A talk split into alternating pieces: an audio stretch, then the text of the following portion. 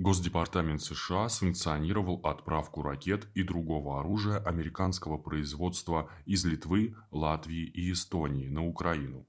Сообщили три знакомых с ситуацией источника, передает «Голос Америки», признан иностранным агентом. В соответствии с правилами экспортного контроля, страны должны получить одобрение Госдепартамента, чтобы передавать третьим сторонам любое оружие, полученное из США. По словам одного из источников, соглашение о передаче третьим сторонам позволяет Эстонии отправить на Украину противотанковые ракеты «Джавелин», а Литве – ракеты «Стрингер». Представитель Госдепартамента подтвердил, что американское правительство одобрило передачу третьим сторонам, позволяющую Эстонии, Латвии, Литве и Великобритании поставлять Украине оборудование американского производства из своих запасов но не сообщил подробностей о том, какое оружие будет отправлено. Эту информацию подтверждает министр обороны Латвии Артис Пабрикс. По его словам, Рига планирует передать Киеву летальное и нелетальное оружие, хотя не рассматривает возможность отправки войск. Однако министр не пояснил, что именно будет отправлено. Цитата. «Мы знаем, что передадим украинцам, но скажу точно только тогда, когда эти самолеты приземлятся в украинском аэропорту. Там будет латвийская продукция, а также то, что находится на наших складах, но не является латвийской продукцией. При этом Пабрикс осудил некоторые европейские страны, которые по разным причинам не готовы помочь Украине с оружием, сказав, что это неправильно. Он также считает, что такая политика Риги не создаст в настоящее время прямой угрозы латвийскому государству. Но если начнется что-то более активное, не дай бог, российское вторжение на Украину, конечно, нам придется принимать во внимание дополнительные вызовы во всем европейском регионе. Это совершенно ясно. Эти замечания дополняют общую картину операции по накачиванию военных мускулов Киева, а вместе с тем порождают новые загадки – Первое. Как поясняет аналитик центра Стимсона Элиас Юсиф, закон США об иностранной помощи предписывает, что передача американского оружия третьей стороной должна соответствовать определенным стандартам, включая подтверждение того, что Вашингтон осуществил бы такую же передачу, если бы решил это сделать. То есть, по его словам, страна, осуществляющая передачу, также должна объяснить, э, собственно, почему она передает оружие.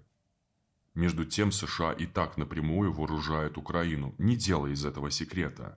Почему сейчас они решили сделать из стран Прибалтики прокладку для поставок своего оружия Киеву? Второе.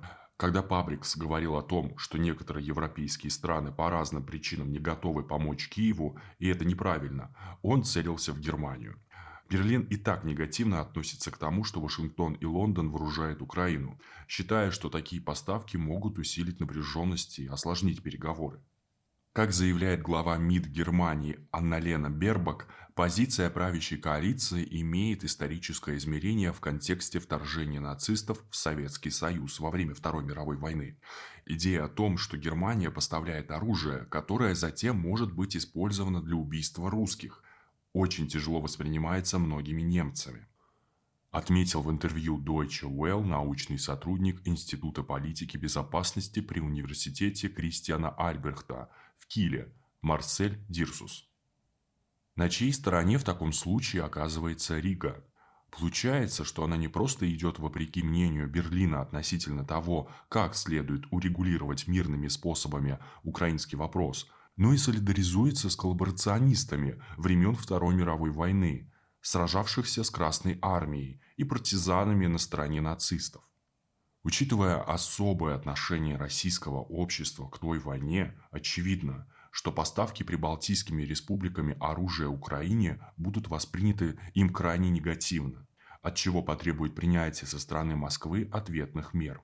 Иначе говоря, США делают из Прибалтики жертвенную фигуру, подталкивая решительно разобраться с ней не только Россию, но и Германию.